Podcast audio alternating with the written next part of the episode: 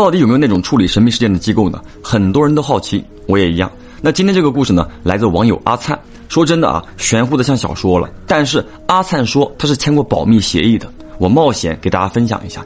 其实呢，咱们之前说过五零七七四九，不过这些呢都以研究人体工学，就是特异功能为主，跟想象当中的神秘机构啊还是有很大差别的。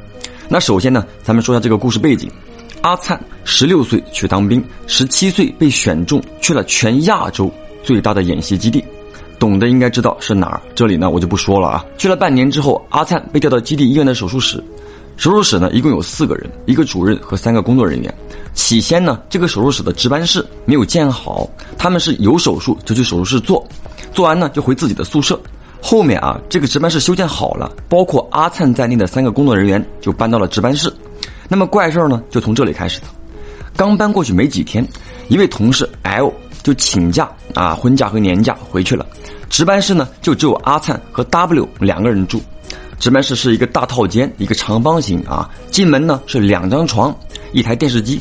左边的房间是一个清洗房，再左边是一个消毒房。那再左边是一个放置手术器械的陈列室。这个陈列室里呢，有一张床是 L 住的。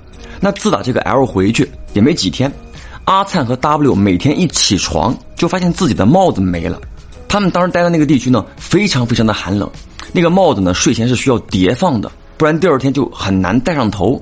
但两个人睡醒之后呢，就是找不到了。那每一次都发现这个帽子啊，都莫名其妙的跑到了陈列室那个放置器械的柜子上，啊，很奇怪。那阿灿和 W 呢，就彼此怀疑是对方在开玩笑啊，故意这么做的。后来呢，这个帽子每天都会跑到这个地方。两个人呢，虽然说心存疑惑啊，但都以为是对方玩上瘾了。那没过多久，又开始发生其他怪事儿了。他这个值班室啊，就开始出现泥脚印和女人的头发，这就很不可思议了啊！因为当地是大雪纷飞，零下二十多度，每天出门必须扫雪。那雪地走完再回来，鞋底只会有水，绝对不会脏，更不可能有泥。那女人的头发呢，就更不可能了，因为整个基地就没几个女性。她们呢也绝对不会到值班室来，何况值班室的钥匙就只有一把。但奇怪归奇怪啊，这个阿灿和 W 呢每天还是依旧打扫清理。那直到有一天，这个阿灿呢和 W 在这个值班室里看电视，W 就说啊饿了，阿灿就说那正好啊家里给寄了一些特产，咱们就着泡面吃。好，泡了两桶泡面，泡面里呢就放了一些香肠、腊肉之类的特产。泡好之后呢就把这个泡面啊放在电视机旁边。两个人从始至终没有离开过电视跟前，但是，到吃的时候，两桶泡面里面除了汤什么都没了，面没了，香肠、腊肉也没了。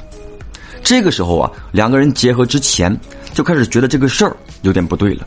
当天晚上啊，两个人第一次认真思考之前那些事儿，自己呢也都用自己的想法去佐证了。那可以肯定很多事情都不是对方干的。于是约好了一起不睡觉。看帽子到底怎么去的陈列室，但那个晚上阿灿困得不行了，迷迷糊糊的睡着了。第二天起床就问 W：“ 哎，你怎么不叫我呀？”结果 W 也说太困了，睡着了。于是呢，两个人决定第二天晚上再怎么地都不睡了，就坐着看电视啊，不上床。结果当天晚上啊，还没到睡觉的点儿，又发生了一件怪事儿。他们的洗漱间在值班室的门外，晚上呢，阿灿先去洗漱。那洗漱的过程没有任何的问题，然后阿灿回来，W 去洗漱，结果他刚去没半分钟，忽然间跑回来了，问阿灿洗澡的时候你干嘛了？阿灿一脸懵逼，我什么都没干呀，就问他怎么了？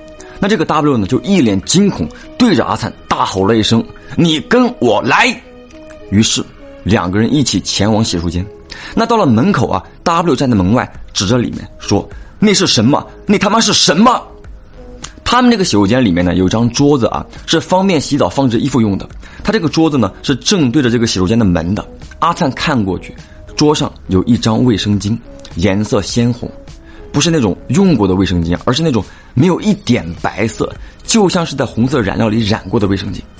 当时阿灿就说不出话了，两个人呢也不敢回值班室了，就一起去了住院部，找了两张病床睡。那过去之后呢，还跟住院部的战友啊说了这些事儿，结果都骂他俩怂逼。说这不可能，气得阿灿和 W 还带他们去洗手间看了。可奇怪的是，过去的时候卫生巾已经不见了。所有的人都说阿灿和 W 编故事。那当晚呢，两人一夜没睡，商量好第二天啊给这个院长打报告。院长如果不信该怎么样？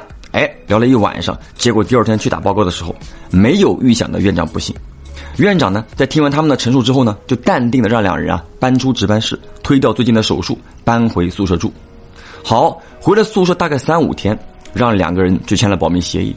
协议的内容呢是发生这些事儿啊，是两个人压力过大导致的幻想。但是为了不引起不好的影响，这些事儿呢不能告诉任何人，保密期限五年。签完之后，过了有半个月，有两个人找到了阿灿，找他们拿走了值班室的钥匙啊。那两个人呢约莫三十岁啊，个子不高，从来没有见过，也没有携带臂章。他这个钥匙拿走之后啊，大概过了一周，院长呢让两个人搬回去了啊，继续值班。那搬过去之后啊，房间里呢就有一股莫名其妙的味道，很不好闻，而且呢开窗户味道也不散。